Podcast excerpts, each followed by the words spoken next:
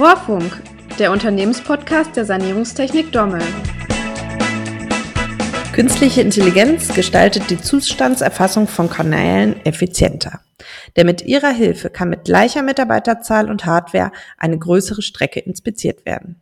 Zugleich verspricht ihr Einsatz eine verbesserte Datenqualität. Über die Grenzen und Möglichkeiten des Einsatzes künstlicher Intelligenz bei der Kanalsanierung unterhalten wir uns heute mit Christian Koch. Er ist Umweltingenieur und Mitbegründer von Pellon, ehemals Hades.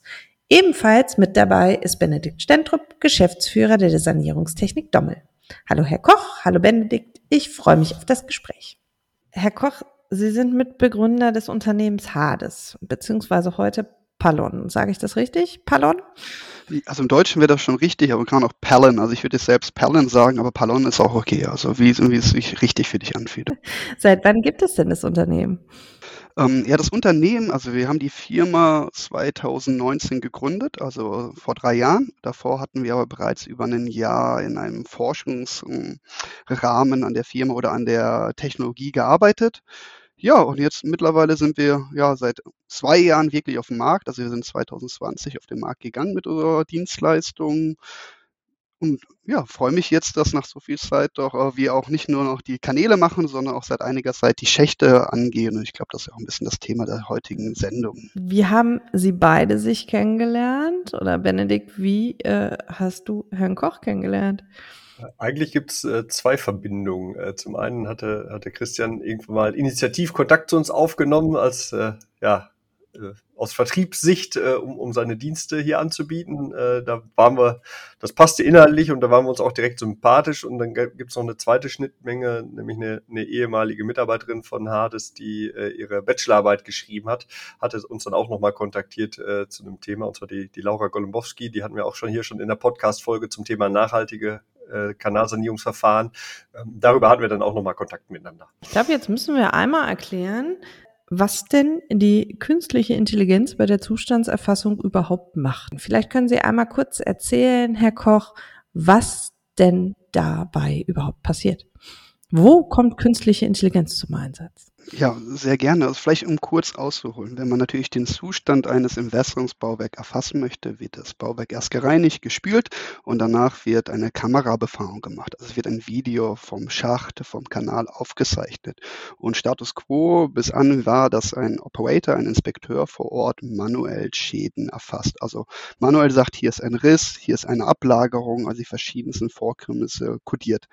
Das ist einerseits eine relativ mühsame, zeitaufwendige und leider auch fehleranfällige Arbeit, weil je nach Tagesform unterscheiden sich die Ergebnisse ähm, und natürlich auch je nach Fachkunde. Und was wir jetzt machen, ist, wir nutzen künstliche Intelligenz, genauer gesagt Deep Learning, tiefes Lernen ist eine Technologie, die wird auch bei selbstfahrenden Autos angewandt. Und wir haben jetzt ein Modell über vier Jahre entwickelt, das automatisiert sämtliche ähm, Zustände der EN 13582, also der europäischen äh, Codier äh, Vorschrift oder dem Codierregelwerk erkennen kann.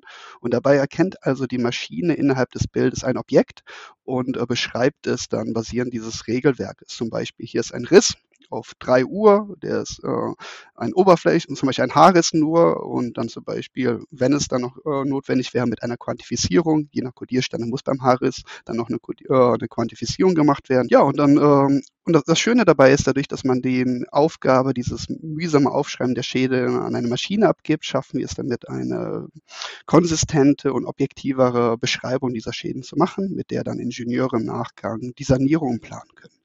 Benedikt, nutzt ihr das schon? Ja, also wir haben jetzt mehrere Projekte, wo wir Schächte mit einer Schachtkamera automatisiert erfassen. Ähm, das heißt mit so einem Kugelbildscanner, der also den ganzen Schacht von oben bis unten einmal scannt und da die, die Schäden eben aufzeichnet. Und früher haben wir diese Daten eben händisch äh, verarbeitet und dann von Hand eingegeben, oh, da ist ein Steigeisen äh, abgebrochen oder da ist ein Riss im Schacht. Äh, und diese Auswertung der Kameradaten lassen wir jetzt auch äh, von der künstlichen Intelligenz äh, durchführen. Und haben also jetzt mehrere hundert Schächte schon als Erfahrung sammeln können und das hat gut funktioniert. Ich würde vielleicht auch noch da hinzufügen wollen, gerade bei der Schachtauswertung. Also ich habe mal zwei Tage in einem, in einem, Büro gesessen, wo ich manuell die Schächte ausgewertet habe. Das ist echt äh, wirklich mühsam. Also wenn man da acht Stunden am Tag sitzt und manuell immer wieder die gleichen Beobachtungen tätigen kann. Ich glaube, da ist, wir haben ja gerade einen Fachkräftemangel und wenn man die Jungs dann eher nach draußen schicken kann, um mehr Schächte zu scannen oder vielleicht andere Arbeiten machen kann, ich glaube, dann ist allen mit geholfen und gleichzeitig gleichzeitig ist es natürlich dann auch schön, wenn man eine gleichbleibende Codierung bekommt, weil ich muss auch dazu sagen, es ist gar nicht so einfach, äh, um Zustände im Kanal regelwerkskonform zu beschreiben und das halt auch acht Stunden am Tag äh, nonstop zu machen. Ja, irgendwann ist einfach die Konzentration weg und dann vertippt man sich doch nochmal bei dem Kürzel oder so. Also das sind ja alle, alle nur Menschen und äh, die, die KI arbeitet halt ermüdungsfrei. Ne? Ja, das ist dann so, sag ich mal, der eine, eine Vorteil, dass ich ähm, eine äh, gleichbleibende Datenqualität äh, habe und ähm, die, die menschliche Fehlerquelle ähm, minimiere. Gibt es auch äh, Situationen, wo die ähm, KI an ihre Grenzen gerät? Natürlich, also man muss auch sagen, also die, die maschinelle Auswertung, die ist auch nicht perfekt und die wird natürlich mit der Zeit immer besser, umso mehr Daten die sieht. Aber es gibt natürlich immer wieder Beispiele, die nicht der Norm entsprechen. Und da ist es natürlich für die Maschine sehr, sehr schwierig, äh, da eine regelwerkskonforme Codierung zu machen. Deswegen berechnen wir auch, ob die Maschine sich an manchen Stellen unsicher ist. Und dann sind das genau diese Stellen, wo der gezielt der Mensch dann nochmal einschreitet, dort eine Qualitätssicherung macht und der Maschine hilft, diese Ergebnisse zu beschreiben. Und ich glaube, das ist auch echt eine sehr, sehr schöne äh, Kombination. Die Maschine macht die wiederkehrenden, die mühsamen äh, Codierungen und wenn es dann wirklich schwierig wird, dann kann da gezielt der Mensch noch mit seinem Expertenwissen einschreiten und da auch nochmal der Maschine, ja, äh, die Maschine dort unterstützen. Und ich glaube, man kann sich das sehr gut, wenn wir vielleicht nochmal zu den selbstfahrenden Autos gehen, äh, in eine Analogie setzen. Ein selbstfahrendes Auto würde wahrscheinlich jetzt schon sehr gut auf einer Autobahn fahren, wo vielleicht äh, sehr geregelt ist. Aber wenn man dann irgendwann auf eine Landstraße kommt und vor, auf der Landstraße fährt ein Traktor und vom Traktor fällt ein Heuballen runter. Und das ist so ein Fall, da hat man natürlich nicht viele Trainingsdaten für. Und da kommt dann die Maschine oder das selbstfahrende Auto auch an die Grenzen. Und ähnlich ist es im Kanal oder im Schacht. Also ich bin echt verwundert, was ich über die letzten Jahre da immer wieder entdecken durfte. Es gibt immer wieder nur Dinge, ja, die ich vorher noch nicht gesehen habe, obwohl ich jetzt echt schon tausende von Inspektionsaufnahmen gesehen habe, weil ich war derjenige, der am Anfang unsere Maschine trainiert hat. Also ich habe am Anfang auch mehrere, mehrere Stunden am Tag gesessen und manuell die Schäden beschrieben, um dann damit natürlich unser Modell trainieren zu können.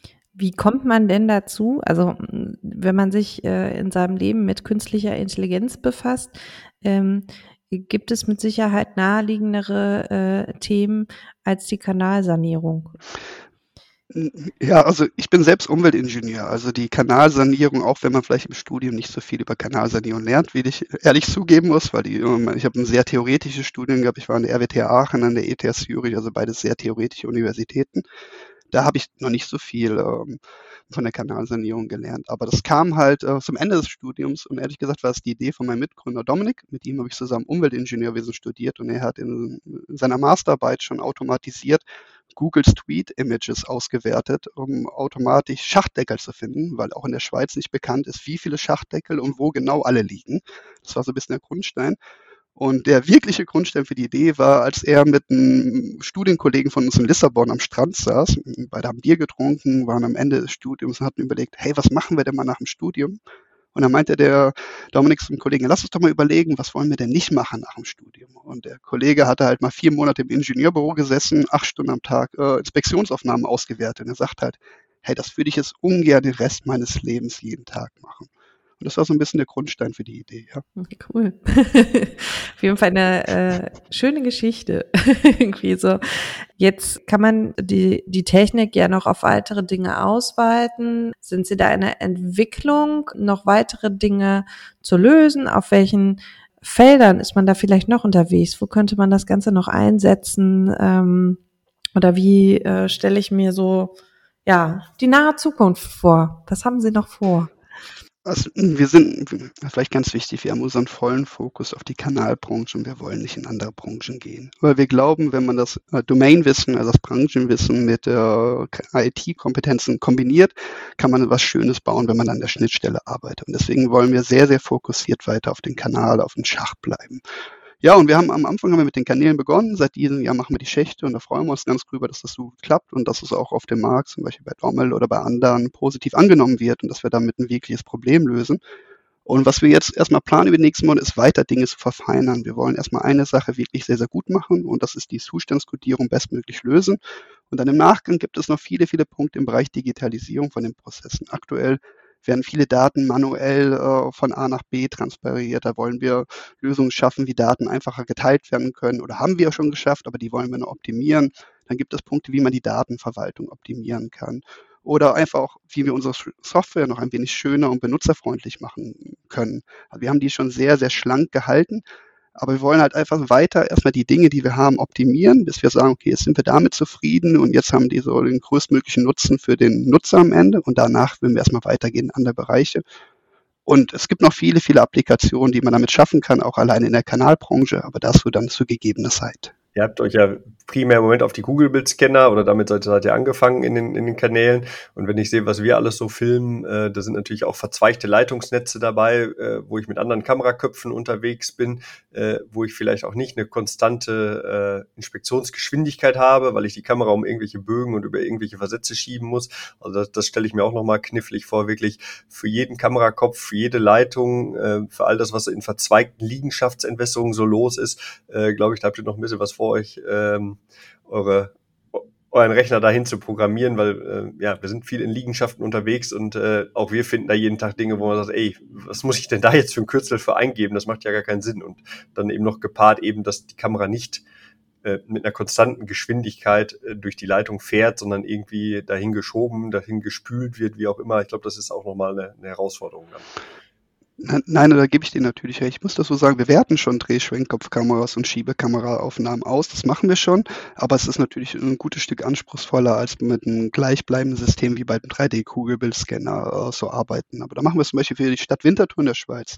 Jeder Hausanschluss, der dort inspiziert wird, jede Liegenschaft, die wird bei Perlern hochgeladen und wir codieren die, weil auch gerade vorher war die Schwierigkeit so, dass je nach Inspektionsfirma und Fachkunde des Inspekteurs vielleicht die Hausbesitzer unterschiedlich behandelt wurden. Und der eine hatte dann auf einmal sehr, sehr schlechte Leitung, die vielleicht gar nicht so schlecht war, aber vielleicht wollte da jemand sanieren oder vice versa. Und dadurch ist jetzt so ein bisschen gegeben, dass ja alle gleich behandelt werden, weil die Kodierung immer gleich ist und danach die Kollegen vom Tiefbau und darauf basieren dann ihre Entscheidung treffen können, wo muss saniert werden und wo kann vielleicht die Leitung im bestehenden Zustand weiter verwendet werden. Ja. ja gut, das Thema Leitung werden wir ja auch nochmal äh, ausprobieren. Wir haben in, in ein paar Wochen haben wir auch noch ein, ein Objekt, wo wir zusammen mit einem Ingenieurbüro eine, eine Liegenschaft untersuchen, wo wir auch keine Schadenseingaben machen, sondern eben mit einer Drehschwenkkopfkamera äh, Grundleitung und Hauptkanäle filmen. Äh, und dann ja, habe hab ich dazu auch eine Meinung, aber ich, äh, ich glaube, das ist ganz vielversprechend bin ich gespannt, freuen wir uns drauf. Wie ist das denn aus Anwendersicht, Benedikt? Brauchst du irgendein besonderes Equipment?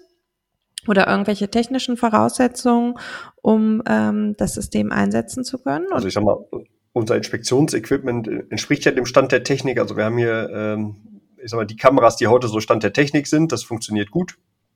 Und äh, am Anfang mussten wir ein bisschen fummeln, weil dann so ein paar Häkchen in den Grundeinstellungen natürlich gemacht werden müssen, die, wo wir noch nicht genau wussten, worauf müssen wir achten. Das haben wir aber gemeinsam äh, mit Christian und seinem Team hinbekommen.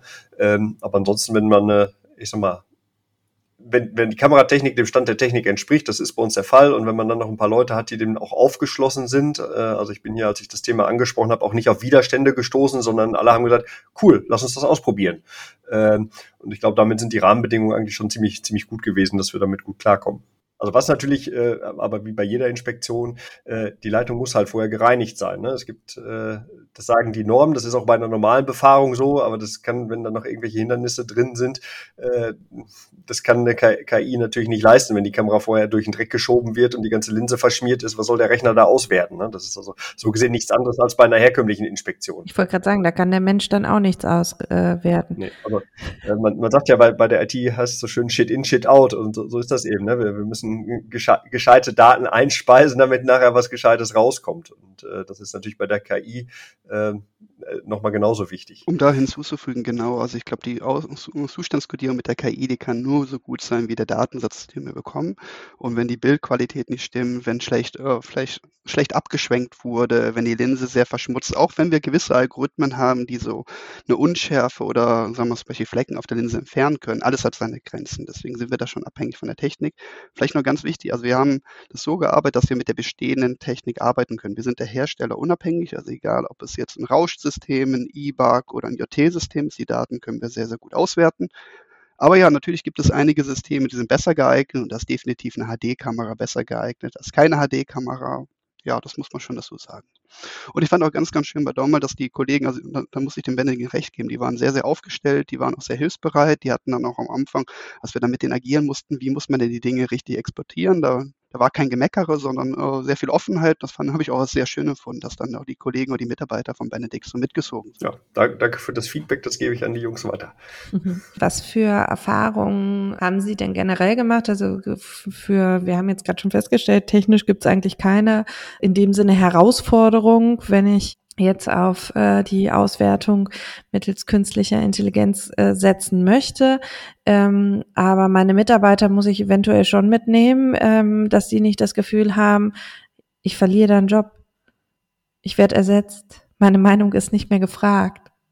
Ja, das ist ein sehr, sehr wichtiger und valider Punkt. Also vor vier Jahren habe ich gesagt, okay, das ist Technik, wir müssen hier ein technisches Problem lösen und das ist ein sehr, sehr anspruchsvolles Problem. Also wir haben jetzt über vier Jahre daran gearbeitet, wir haben mittlerweile 15 äh, Informatiker, Datenwissenschaftler, die daran arbeiten, die wirklich von renommierten Universitäten kommen. Es ist kein einfaches Problem zu lösen, um das einmal zu sagen. Aber ja, womit ich mich jetzt, weil ich ja auch sehr stark auf der Vertriebsseite oder quasi dabei bin, den Kunden das Produkt aus, ähm, vorzustellen und ihnen zu zeigen, wie man sowas implementiert, merke ich immer wieder, dass es natürlich verschiedene Arten von Mitarbeiter gibt. Es gibt manche, die sind sehr, sehr offen, vielleicht auch wie die Mitarbeiter von Dormer, die sagen, das ist was Neues, das probieren wir aus, das kann einen Mehrwert für uns schaffen. Dann gibt es aber vielleicht auch Mitarbeiter, die ähm, ja die Ängste, die Sorgen dort haben, die sagen, okay, verliere ich jetzt meinen Job? Wie ändert sich jetzt mein Job? Und da muss ich sagen, da wird keiner seinen Job verlieren durch, weil es gibt einen sehr starken Fachkräftemangel in der Branche. Wir würden uns wünschen, also ich glaube, der Benedikt, der wird mit Kusshand gerne nochmal einige Mitarbeiter einstellen und wird da auch nicht drüber äh, meckern oder wenn sich die Arbeit, äh, Arbeitsbedingungen für manche Mitarbeiter ändern. Ich glaube, da gäbe es immer noch genug zu tun. Aber natürlich gibt es da diese Sorge und deswegen spreche ich auch mit unseren Kunden, dass es wichtig ist, die Inspekteure, die Mitarbeiter, für die sich der Job vielleicht für einen gewissen Grad ändert, dass wir die abholen, dass wir die frühzeitig einbeziehen und ihnen auch aufzeigen, was der Mehrwert ist. Und da muss man einfach sagen, der Inspekteur, der hat einen anspruchsvollen Job, der ähm, kriegt häufig einen drauf, weil vielleicht dem Ingenieur die Kodierung nicht passt. Und ich glaube, das ist auch ein Punkt, wenn dann einfach die Kodierung durch uns umgesetzt wird, dann gibt es vielleicht weniger Gemeckere für den, zum Inspekteur, weil wenn dann die Kodierung nicht passt, dann sollen sie sich bei uns, bei Pelham melden. Und ich glaube, das ist auch ein Punkt, wenn die Mitarbeiter das dann verstanden haben, dann erleichtert die das auch wiederum. Weil jemand muss ja immer noch die Kamera benutzen, jemand muss immer noch das Video aufzeichnen, die Stammdaten erfassen. Also es ist nicht so, dass der Job wegfällt, er ändert sich zu einem gewissen Grad. Das muss man ehrlich sagen. Ja, aber wie du das eben äh, gesagt hast, ne? wir, wir, wir brauchen die routinierten und gut ausgebildeten Operateure auf der Baustelle, äh, um eben gescheite Daten äh, zu sammeln. Äh, und diese, ich sag mal, stupide Fleißarbeit, die, die irgendwann dann eben auch einem Bauchgefühl oder einer Ermüdung unterliegt, äh, die äh, sourcen wir aus an, an eine Maschine. Und äh, ich denke, mit dieser Aufgabenteilung, das, das gibt es ja in anderen, anderen Bereichen auch, wo, wo uns Maschinen Dinge abnehmen, äh, die wir heute nicht mehr von Hand machen. Äh, das ist ja in, in vielen Industriebereichen auch so. Und, und trotzdem äh, haben wir eine Erwerbslosigkeit, die ist so niedrig wie noch nie.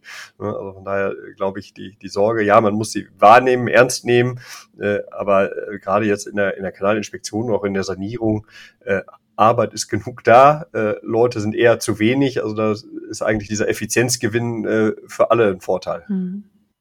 Wie habt ihr dann diesen Einführungsprozess gemacht bei Dommel? Ach, das war gar nicht so äh, so eine Riesenaktion. Also wirklich, ich hatte ja den Kontakt zu Christian und als wir dann so weit waren, dass wir unsere Technik oder als wir ein passendes Projekt dafür hatten, habe ich dann nochmal Kontakt aufgenommen, habe gesagt, pass auf, wir haben jetzt hier ein Projekt, da sind ein paar hundert Schächte. Ähm, und äh, das war dann auch noch ein Projekt, wo wir ähm, wo wir uns darauf konzentrieren mussten. Das war ein Projekt auf einer Autobahn, wo das mit, der, mit den Absperrungen und, und so weiter eh schon logistisch immer so eine Sache ist, dass also der Kanalreiniger, die, die Kamera für den Hauptkanal und die Kamera für den Schacht, dass die auch alle am selben Tag im selben Sperrabschnitt äh, vernünftig arbeiten können. Das war so schon, schon genug äh, Logistik äh, einzutakten und ähm, das war dann echt super, dass wir einfach sagen konnten, komm, wir laden jetzt, nachdem wir auf der Baustelle das erledigt haben, die Daten hoch. Und ich habe also hier den, den Projektleiter und unseren Operateur mit ins Boot genommen, hat gesagt, pass auf, die und die Möglichkeit haben wir, ich würde es gerne ausprobieren. Und dann haben die sich das selber angeguckt und haben, haben mitgezogen. Und äh, wir, wir hatten am Anfang mit so ein paar Grundanstellungen hatten wir nicht die richtigen Häkchen gesetzt, aber es ging mit dem mit dem Support dann auch ganz gut. Und wir haben es dann gefunden, haben auch was draus gelernt, wissen, wo wir drauf achten müssen und unterm Strich äh, die, die Qualität der Daten war wirklich gut. Also das haben wir schon festgestellt, dass, äh, dass das wirklich eine, ein Riss zum Beispiel, der wird immer gleich als Riss kodiert und woanders äh, ist es vielleicht mal, ja, ist da was, ist da nichts und dann fängt der Mensch schon wieder an, drüber nachzudenken, ob das jetzt ein, ein Schaden ist, den er eingeben muss oder nicht und wenn ja, welche Breite gibt er denn jetzt ein und, und welches Kürzel nimmt er denn dafür? Äh, das ist natürlich alles raus. Das heißt, wir, wir reden über sachlich belastbare Daten und ähm, Heißt, wir können uns auf den Prozess auf der Baustelle konzentrieren und äh, kriegen nachher, das muss man auch noch dazu sagen, das ist ja auch super leicht, die Daten hin und her zu bekommen. Das ist ja eine, eine Cloud-basierte Geschichte. Das heißt, wir, wir schicken nicht mehr irgendwelche Festplatten oder USB-Sticks oder schlimmer noch DVDs hin und her, wie das in der Vergangenheit war. Also ich, als ich hier angefangen habe in der Branche, da gab es noch Videokassetten. Äh, also da hat sich ja wirklich was getan. Und das ist ja schon cool, dass wir jetzt Daten hochladen können und die dann nach ziemlich schneller Zeit äh, uns fertig kodiert wieder runterladen können. Das hilft uns ja auch zum Beispiel äh, dem, unserem Kunden die Daten schneller zur Verfügung zu stellen und wir können unsere Rechnungen schneller stellen. Und äh, es ist alles sauber und es gibt nicht eben noch, was eben schon mal anklagen, ey, da fehlt aber noch irgendein Kürzel, da müsst ihr noch mal nacharbeiten. Und ähm, da hat ja auch keiner was von, diese, dieses Nachbearbeiten von irgendwelchen Daten, weil, weil vielleicht der Mensch irgendwas nicht richtig gemacht hat.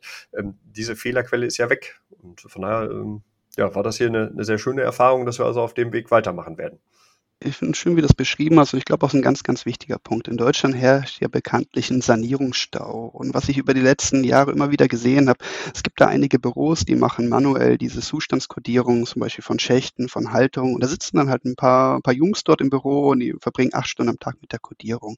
Und die sind auch häufig sehr, sehr fachkundig. Muss aber dazu sagen, dass die halt auch nur eine beschränkte Auswertungskapazität am Tag äh, darlegen können.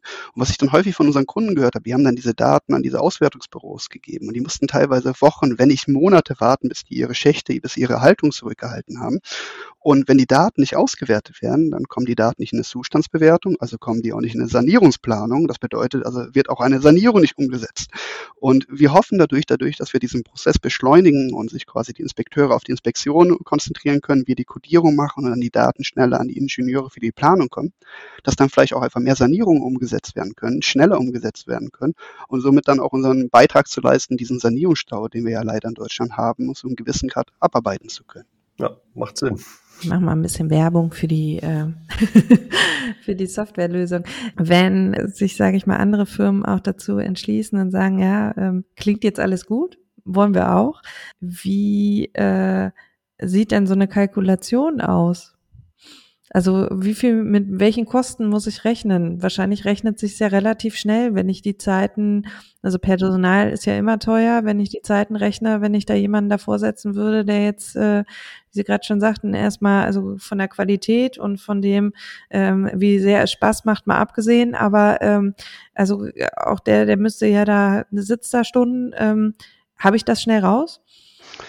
Also ich sage mal so, unsere Kosten sind in einer ähnlichen Größenordnung wie die manuelle Auswertung. Also wir verrechnen da marktübliche Preise, die dort auch vielleicht beim menschlichen Auswerter verrechnet werden. Vielleicht der, der große Unterschied ist, dass man plötzlich wirklich mit seinem Equipment auf volle Auslastung arbeiten kann. Ich habe einen Kunden, der gesagt hat, ja, da ist der Inspekteur zwei Wochen draußen gewesen, hat die Schächte inspiziert, danach saß er zwei Wochen im Büro, hat sie kodiert, zwei Wochen stand die Maschine still, also jetzt der Schachtscanner in dem Fall. Und jetzt, seitdem der uns sagt jetzt kann ich eigentlich auf so viele Ausschreiben mich bewerben, wie ich kann und versuche wirklich meine, meinen Scanner voll ausgelastet zu haben, weil das Bottleneck ist nicht mehr da und das war die Auswertung. Und ich glaube, das ist ein wirklich ein entscheidender Punkt, weil die Hardware, die ist teuer. Also Kanalinspektionsequipment kostet echt einiges an Geld. Und wenn man schafft, die Systeme komplett auszulasten oder vielleicht auch wie bei anderen Systemen einfach vielleicht mehr zu schaffen, weil man die Kodierung vor Ort weglässt, ich glaube, damit ist den Leuten schon äh, sehr geholfen. Und natürlich kann ich auch eine Return of Investment Kalkulation darlegen, wenn das jemand wünscht. Aber ich glaube, äh, gerade bei der Schachtauswertung ist der Druck oder Druck so groß, dass wenn Leute hören, hey, ich kann meine Daten in der Woche ausgewertet wiederhaben, dann sagen, okay, das ist mir wert, das zahle ich von mir noch ein paar Cent mehr pro Meter oder pro Schacht, aber dafür kriege ich meine Daten ausgewertet und brauche mich darum gar nicht mehr, nicht mehr so stark zu kümmern. Ich glaube, das ist das Entscheidende dort. Klingt alles super. Warum machen das noch nicht alle? Ist noch nicht angekommen. Doch, doch, also das, das wohl. Also es, es gibt manche Firmen, die versuchen das schon seit äh, 15, 16 Jahren. Also der Hersteller von dem Kameraequipment vom, äh, vom Benedikt, also er ist ja schon seit 15 Jahren dran. Und meines Erachtens, soweit was ich gesehen habe, noch nicht so weit gekommen. Ich glaube, äh, und es gibt andere Firmen, die es probieren. Es gab ein tolles Projekt von den Berliner Wasserbetrieben Asuka, haben die über vier Jahre daran ein Forschungsprojekt gehabt, daran gearbeitet ist leider auch nicht so weit gekommen, so wie ich das gesehen habe. Äh, was ich ehrlich gesehen habe, es braucht, glaube ich, einerseits die Fachkompetenz aus den Kanälen, es braucht sehr, sehr gute Informatiker und es braucht viel, viel Herzblut. Und wir haben jetzt über vier Jahre echt viel Zeit da reingesteckt. Also ich habe jede Woche 60, 70 Stunden gearbeitet. Viele unserer Mitarbeiter machen das. Wir haben die ersten zwei Jahre keine Ferien gemacht. Wir haben wirklich alles da reingesteckt. Ich habe all mein Erspartes da reingesteckt. Ich muss sagen, ich hatte nicht viel Erspartes als Student, als Studienabgänger, aber das, was ich hatte, das habe ich da reingesteckt und noch ein bisschen Geld bei meinen Eltern geborgt, um damit zu beginnen. Und ich glaube, da sind wir auf einem sehr, sehr guten Weg. Aber ich bin auch sehr, sehr sicher, dass mit der Zeit mehr und mehr Wettbewerber in diesem Bereich kommen, weil es ist ein Problem, das gelöst werden muss. Es gibt einen Markt dafür. Und äh, es liegt natürlich an uns jetzt, ähm, die Weichen so zu stellen, dass wir da erfolgreich weiterhin auf dem Markt sind. Und da bin ich guter Dinge, muss ich sagen. Mhm. Ja, wir haben äh, vorhin schon darüber gesprochen, dass die KI ein bisschen dazu beiträgt, den Fachkräftemangel ähm, auf der Seite der ähm, Kanalsanierungsunternehmen äh, zu puffern, sage ich mal so, oder etwas äh, Luft zu schaffen, zumindest in dem Bereich. Ähm, Jetzt ist es ja auf der anderen Seite so, äh, dass sie ähm, Programmierer für sich gewinnen ähm, müssen, die diese Problematik lösen. Ist das dann, also sage ich mal, die Herausforderung so, dass man da ähm, die Informatiker, äh, die Nerds für sich gewinnen kann, ähm, auch äh, bei der Thematik oder ähm, äh, sind das, also es ist ja kein Hipster-Thema, ne? Ja, die Kanalbranche, die kann auch sexy sein, wenn man sexy Technologien dort einführt. Äh, nein, also ich muss schon am Anfang natürlich, als Dominik und ich begonnen hatten, da waren wir zwei Umweltingenieure und wir mussten die ersten Informatiker finden. Das war unsere erste Sorge und da hatten wir ganz großes Glück, dass wir den Anton, Anton war unser erster Softwareentwickler, ist Mitgründer geworden und dann der Erik, der leitet bei uns die technische Entwicklung beides Informatiker von der ETH Zürich ins Team gewinnen können. Und man muss schon sagen, ja, das sind zwei ziemlich helle Köpfchen, also die haben es ziemlich drauf. Und dadurch haben sie halt auch geschafft, andere Informatiker gewinnen zu können, weil einerseits Informatiker arbeiten gern mit Leuten von dem gleichen Background, würde ich sagen. Und wenn die dann noch jemanden haben, von dem die lernen können, zu denen die aufschauen können, das ist wirklich der Fall äh, bei meinen Mitgründern. Also da bin ich sehr, sehr stolz, dass wir so tolle Jungs an Boot haben. Und da wir alle von der ETH Zürich kommen und fünf Minuten, unser Büro ist fünf Minuten entfernt von der Universität, äh, fällt es uns gar nicht schwer, Informatiker zu finden. Also wir haben da wir haben da das große Glück, obwohl auch Google, Facebook und all die anderen Großen in Zürich sind, konnten wir da gute Jungs gewinnen und die auch bei uns halten. Und Vielleicht muss man noch da hinzufügen, äh, da ist ja auch eine sehr starke Trendwelle in der Philosophie, sagen wir der, der Studienabgänger. Denen ist wichtig, was Sinnvolles, was Nachhaltiges zu machen. Und ähm, um da vielleicht nochmal die Kurve zur Laura Golem-Boski, zu der Bachelorarbeit, die ich mitbetreut habe. Also das Thema Nachhaltigkeit in der Kanalinspektion, Kanalsanierung ist uns ein wichtiges Thema. Wir haben schon sehr, sehr früh damit angefangen, Lebenszyklusanalysen zu machen, um zu evaluieren, wie viel CO2-Emissionen können wir denn einsparen durch bessere Daten, durch bessere Entscheidungen. Und da bin ich immer noch, das ist, sagen wir mal, so ein bisschen mein Hobby, was ich neben der Entwicklung noch mache und weiter vorantreibe. Und ich glaube, das ist für viele unserer Mitarbeiter sehr, sehr wichtig, dass wir einen sinnvollen Mehrwert für die Gesellschaft liefern. Und ja, dann, dann kommen sie vielleicht zu uns, wo sie ein bisschen weniger als bei Google verdienen, aber trotzdem das Gefühl haben, hier mache ich echt was Sinnvolles. Also ich sag mal, ihr seid ja jetzt mit eurer KI soweit, dass, äh, ich sag mal, es kommen brauchbare Daten äh, ja raus. Ähm, ich glaube, das ist vielen noch gar nicht bewusst, wie man das, wenn man das konsequent weiterentwickelt, äh, auch äh, noch in der Sanierungsplanung weiter einsetzen kann. Also wir haben ja gerade gehört, wenn die Daten schneller da sind, äh, dann kann eigentlich auch schneller Sanierung geplant werden. Aber ähm, es gibt viele gut ausgebildete Ingenieure und man sieht, äh, die können auch gut Sanierungsplanung, aber ich glaube, es gibt auch Schäden, da braucht es nicht unbedingt den Mensch, um auch die Sanierungsmaßnahme festzulegen. Also ich sag mal, wenn ich das Schadenskürzel äh, nicht fach, fachgerecht eingebauter äh, Zulauf nehme, äh, ja, da, da gibt es nicht viele Sanierungsmöglichkeiten, wie, wie ich einen ausgebrochenen Zulauf saniere. Da, da kann auch eine Maschine reinschreiben, dass man den mit dem Roboter verpressen soll. Gut, die Maschine wird vielleicht nicht direkt sagen können, wie viel Kilohertz dabei gebraucht werden. Äh, aber es gibt, oder diese Abwägung, habe ich Einzelschäden oder habe ich äh, Streckenschäden? Mache ich eine punktuelle Reparatur oder mache ich eine, eine Renovation über die ganze Haltung? Äh, da wird der, der Rechner den Menschen nicht ganz ersetzen können. Aber wenn ich wirklich mal mehrere Kilometer auswerten muss und wenn der Rechner schafft, dass 80 Prozent vernünftig äh, auch in die Sanierungsplanung kommen äh, und der Mensch wirklich nur noch 20 Prozent händisch planen muss, äh, dann kriegen wir auch diese Planung schneller, schneller vom Tisch. Und äh, und auch eine Kalkulation schneller vom Tisch. Das zieht sich dann durch den ganzen Prozess bis hin nachher zu Dokumentation und Abrechnung. Wenn ich, wenn ich nicht mehr jeden, wenn ich alles in einem System hätte, dann bräuchte ich nachher nicht mehr so viele Zettel und Lieferscheine und Einbauprotokolle zusammen äh, suchen. Also das hat ganz, ganz viele Vorteile, wenn ich äh, diese die Daten, die da sind, durch den ganzen Bauprozess bis hin äh, zum fertig sanierten Kanal irgendwie noch weiterziehen kann. Ähm, auch da wollen wir natürlich keinen kein Planer und kein Ingenieurbüro überflüssig machen, aber auch die haben ja ganz viele andere Sachen auf dem Tisch. Die müssen Einleitgenehmigungen beantragen, die müssen sich gucken, wie ist das mit der Verkehrssicherung, wie ist das mit der Wasserüberleitung während der Bauzeit. Also äh, es mangelt ja auch bei den Planern nicht an äh, anderen Dingen, die sie tun können. Das heißt also, wenn man da mit der KI vielleicht noch ein bisschen zu einer, ich sag mal, teilautomatisierten Sanierungsplanung kommt, äh, dann haben wir da ja auch, auch die Ingenieurbüros suchen ja wie verrückt, äh, die suchen ja auch alle Sanierungsplaner. Ähm, also ich glaube, da wird in den nächsten Jahren noch ganz, ganz viel äh, passieren. Und das wird natürlich auch für den Markt spannend, weil es werden, wird Firmen geben, die das erkennen, die die Vorteile nutzen werden. Und es gibt welche, die werden vielleicht eher konservativ sagen, nö, wir machen das so, wie wir das schon immer gemacht haben. Und dann wird sich halt irgendwann zeigen, welches Modell äh, überlebensfähig ist. Also von daher, äh, das, das vielleicht nochmal so als Blick in die Zukunft. Ich, ich glaube, manchem Marktbegleiter ist noch gar nicht bewusst, was das für ein, ein riesenlanger Hebel sein kann, im positiven Sinne, um, um eben äh, den Sanierungsstau, den wir haben und den Fachkräftemangel äh, halbwegs glimpflich zu lösen. Mhm.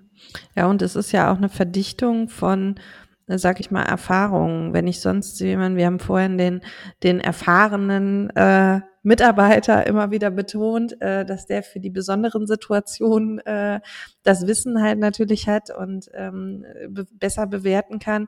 Aber ähm, auch da, wenn ich diesen Erfahrungsschatz von unterschiedlichen Personen sozusagen im, im System äh, in der künstlichen Intelligenz verdichtet habe, weil die sich nun mal viel mehr speichern kann als eine Person alleine, ähm, ist natürlich auch das ähm, ein zentraler Vorteil. Also dass ich ähm, ja wiederkehrende Ereignisse ähm, angelernt habe und nicht eine Person oder abhängig bin von von ja einer Person, die da sitzt und sich diesen vielleicht weiß, ja, ich muss den Kollegen da mal fragen, äh, der weiß es vielleicht besser ähm, und äh, der sagt dann auch, ja, kann ich mich nicht mehr genau dran erinnern, aber hatten wir schon mal. Ähm, das sind ja alles so Faktoren, die im, im Alltag äh, schwieriger sind und ähm, die mittels, äh, sag ich mal, das, das hat ja nicht nur mit künstlicher Intelligenz, sondern generell mit der Digitalisierung zu tun. Wie schaffe ich es, die Daten so zu verdichten, dass ich davon äh, langfristig profitiere und diesen Lerneffekt halt weitertrage über Unternehmens Generationen äh, im Unternehmen sozusagen den Wissenstransfer auch äh, anders habe. Und da kann man sicherlich noch mehr, noch mehr durchspielen als die reine Zustandserfassung. Ja, da, da gebe ich euch beiden vollkommen recht. Ich glaube, da ist noch ganz, ganz viel möglich. Und äh, solche Gedanken haben wir natürlich, was kann man da nachher machen? Wir überlegen jetzt schon, wie müssen denn die Daten aufbereitet werden und was wären denn sonst noch für interessante Daten, die man bei der Zustandskodierung erfassen könnte, die vielleicht im Sanierer im Nachgang fehlen und die ja manuell dann auch nachtragen. Also solche Gedanken ne, die gehen schon bei uns im Kopf. Und ich glaube, was spannend ist, also was ich persönlich sehr, sehr spannend finde, wenn man sich jetzt die großen Kanalnetze von Köln, von Düsseldorf, diese großen Netze angucke, die ja auch immer noch ähm, wo man dann mit gigantischen Datenmengen arbeiten muss und wo es vielleicht für den Menschen dann auch bei diesen großen Datenmengen schwierig wird, die richtigen Entscheidungen zu treffen, wann werde ich welchen Kanal wie sanieren und was ist das richtige Verfahren.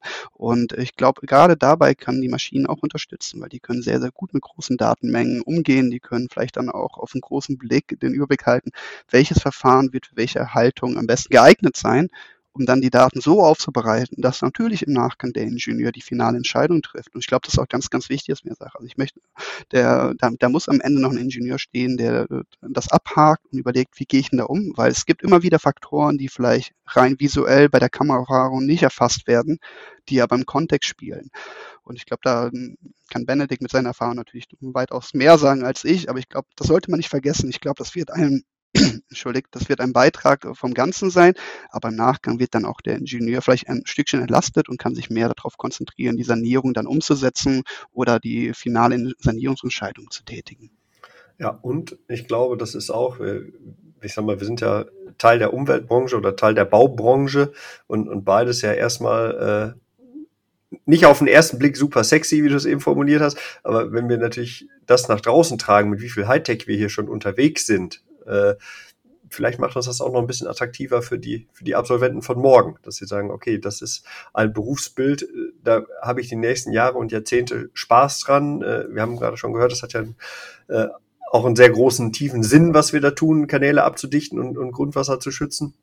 Also ich glaube, wenn wir das äh, noch weiter nach außen tragen, können wir tatsächlich die Ingenieure von morgen auch noch eher für unsere Branche begeistern, als es heute der Fall ist und vielleicht neben der Technik zu sagen, dass die Menschen, die in dieser Branche arbeiten, echt tolle Menschen sind, die das mit äh, sehr viel Herzblut machen. Also bin ich immer wieder begeistert, wenn ich ja die, ähm, die Kollegen kennenlerne und sehe, wie, wie engagiert die sind, die Kanäle zu bewirtschaften. Da muss ich echt sagen, das ist ein, eine Sache, die war mir vorher nicht bewusst, aber die ich jetzt über die letzten Jahre kennengelernt habe und die mich euch sehr, sehr glücklich macht, dass ich in dieser Branche arbeiten darf. Ja, das finde ich eigentlich ist ein äh, sehr schönes, schönes Schlusswort dass wir was Sinnvolles machen.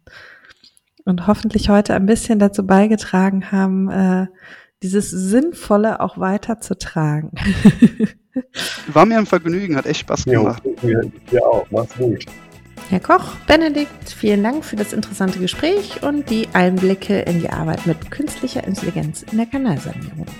Liebe Hörerinnen und Hörer, weitere Informationen zu Pellen und die Arbeit von Herrn Koch finden Sie wie immer auch in den Shownotes. Wir freuen uns, wenn Ihnen die Folge gefallen hat und Sie den Rohrfunk-Kanal abonnieren.